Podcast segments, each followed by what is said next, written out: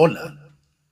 Hay cosas que debemos decir oportunamente a los demás, puesto que en algún instante ya no estarán más con nosotros o no estaremos nosotros mismos con ellos. Bienvenido.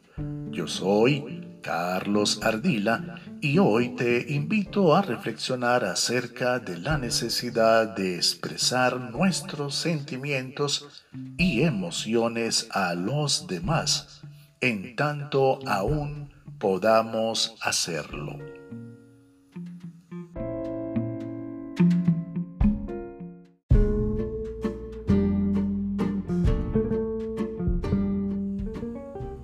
Te amo, te extraño, espero verte pronto, añoro tanto tu presencia, te felicito por todos tus logros.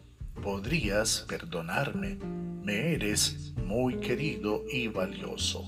Estoy tan agradecido por todo cuanto has hecho por mí.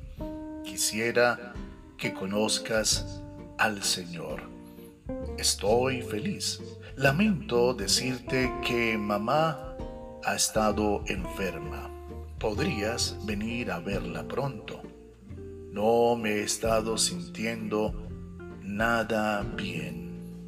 Mensajes y expresiones de amor, nostalgias y añoranzas, congratulaciones y arrepentimientos, felicidad e infelicidad, sueños, anhelos e ilusiones, gratitud y reconocimiento, entre otros tantos sentimientos, emociones, situaciones y circunstancias más escritos a manera de cartas por remitentes a destinatarios ausentes y distantes en épocas pasadas y enviados a través del correo convencional, transportado de las más diversas formas, tardando días, semanas e inclusive meses en finalmente llegar al lugar y a la persona de destino.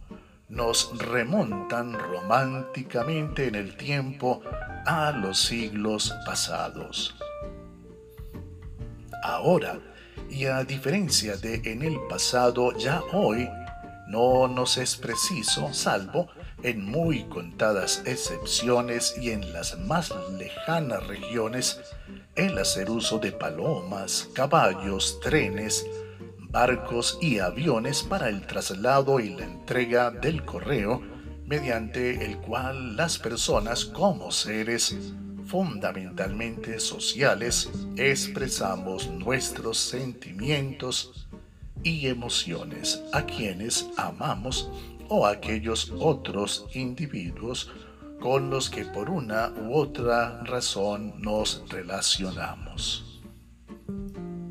Efectivamente, en el tiempo presente, el envío del correo para la expresión de nuestros sentimientos, emociones, necesidades e informaciones se reduce de días, semanas e inclusive meses a tan solo unos pocos segundos a través del uso de los medios masivos e inmediatos de comunicación, entre los cuales sumados a otros varios recursos más, bien podemos hacer mención del correo electrónico y de los servicios de mensajería instantánea de las redes sociales, así como de los mensajes telefónicos de texto y las videoconferencias.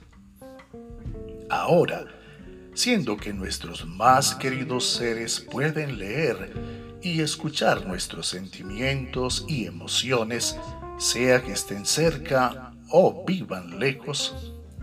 Es más, siendo que nuestro soberano Dios es omnipresente y solo debemos pensar para comunicarnos con Él, estamos diciéndoles a ellos y a Él lo mucho que les amamos, lo arrepentidos que estamos, lo mucho que les agradecemos. Mientras aún podamos decirlo, comuniquémonos sin demora con ellos y expresémosles nuestros sentimientos y emociones.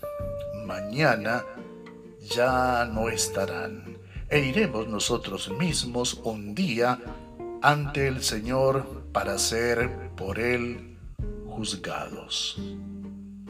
La palabra de Dios dice, porque Él conoce nuestra condición, se acuerda de que somos polvo. El hombre, como la hierba son sus días, florece como la flor del campo que pasó el viento por ella y pereció, y su lugar no la conocerá más.